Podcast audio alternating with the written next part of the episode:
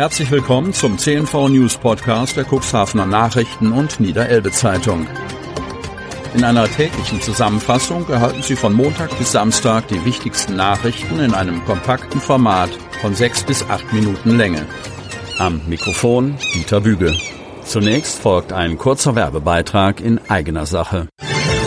Unternehmen haben die Möglichkeit, ihre Produkte oder Dienstleistungen in unserem täglichen News-Podcast per Werbespot bereits ab 349 Euro mit einer Laufzeit von sechs Tagen zu präsentieren. Mehr Infos zu unserem Werbespot unter cnv-mediacompass.de slash podcast. Montag, 5. Dezember 2022. Lose der Lions Tombola unter dem Motto Sie helfen uns helfen sind heiß begehrt und wurden erneut mit Leben erfüllt. Weihnachtsklänge des Altenwalder Posaunenchors vor der Sparkasse. Von Jens-Jürgen Potschka. Cuxhaven. Schon von weitem war es zu hören. Das weihnachtliche Spiel des Altenwalder Posaunenchores, der sich am Sonnabendmorgen unter der bewährten Leitung von Marion Wunderlich im Halbrund direkt vor der metallenen Skulptur von Wulf Kirschner an der Rodestraße positioniert hatte. Lions-Präsident Dr. Mulza Bahudin Valjevac hatte die gute Idee, das Bläserensemble einzuladen. Und so war für die vielen Loskäufer und Gewinner gut zu erkennen, wo in diesem Jahr die Musik spielt. Denn diesmal wurden die begehrten Preise der Lions Tombola in der großen Kundenhalle der Stadtsparkasse Cuxhaven ausgegeben. Bereits ab 9 Uhr waren 30 Clubmitglieder in Gruppen in der gesamten Innenstadt unterwegs und verkauften die Lose. Insgesamt 10.000 waren es, die zum Preis von 2,50 Euro unter die Leute gebracht wurden. Dabei ging den meisten Loskäufern schon beim Griff in den Loskübel ein Lächeln übers Gesicht, denn sowohl Cuxhavener und Gäste wissen aus Erfahrung, dass die Trefferquote bei der traditionellen Tombola ziemlich hoch ist. Insgesamt 3000 Preise hatte der Club in diesem Jahr von privaten Spendern, Unternehmern und Hoteliers und Gastronomen einsammeln können.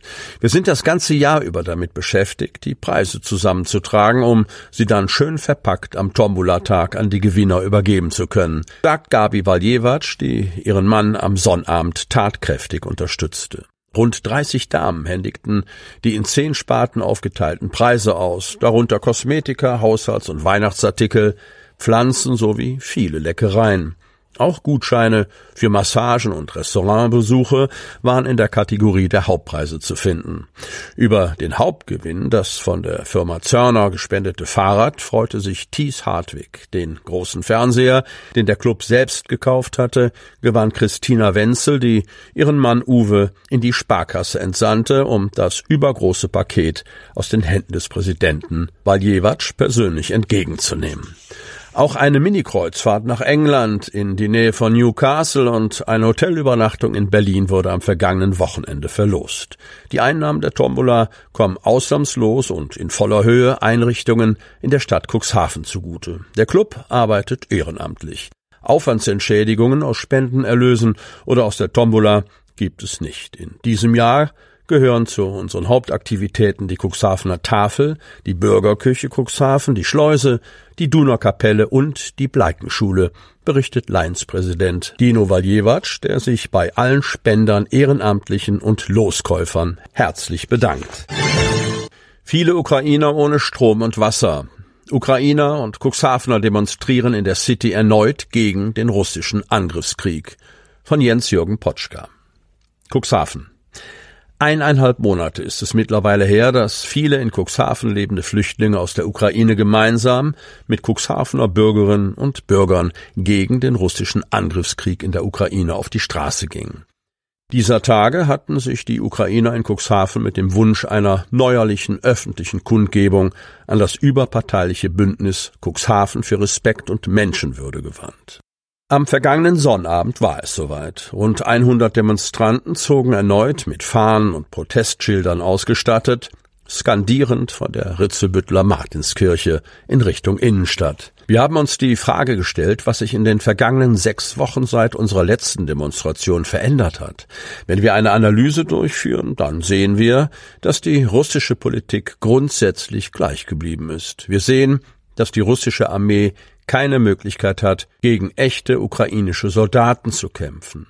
Deshalb versuchen sie jetzt, die ukrainische Zivilbevölkerung zu terrorisieren, zieht Dr. Oleg Maximenko im Gespräch mit unserem Medienhaus eine vorzeitige Bilanz. Der in der Ukraine geborene Mitorganisator der Demonstration ist seit 23 Jahren in Cuxhaven zu Hause.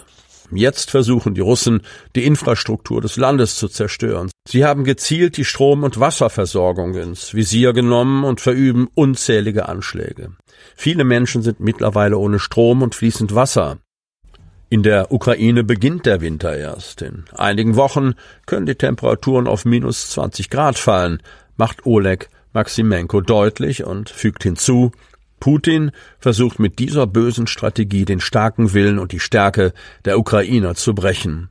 Die russische Armee hat nicht damit gerechnet, dass die ukrainische Bevölkerung ohne Waffen über einen so langen Zeitraum solch starken Widerstand leistet. Auch dass so viele Freiwillige das Land verteidigen helfen, hätte die Russen überrascht. Maximenko geht in seiner Analyse jedoch nicht erheblich weiter. Putin versucht überall in Europa, in Kanada und Amerika Einfluss zu nehmen und wir sind sicher, er bleibt nicht stehen. Hätten wir in der Ukraine keinen Widerstand geleistet, hätte er sich schon weiter bewegt, erklärt Maximenko und ergänzt. Das ist genauso wie früher. Wo hat Putin seine Ausbildung erhalten? Er hat sie in Deutschland gemacht. Es ist sein Traum, in die Geschichtsbücher einzugehen und dort so groß wie Stalin oder Hitler zu erscheinen. Das ist sein großer Traum, und für diesen hat er nicht mehr unbegrenzt Zeit. Ich schätze, ihm bleiben noch fünf bis zehn Jahre. Bei der Kundgebung auf dem Kämmererplatz sprachen die Demonstranten gemeinsam mit Pastor Stefan Bischoff ein Friedensgebet und auch Cuxhavens Oberbürgermeister Uwe Sandja wiederholte sein Versprechen, die jetzt in Cuxhaven lebenden Ukrainer zu unterstützen.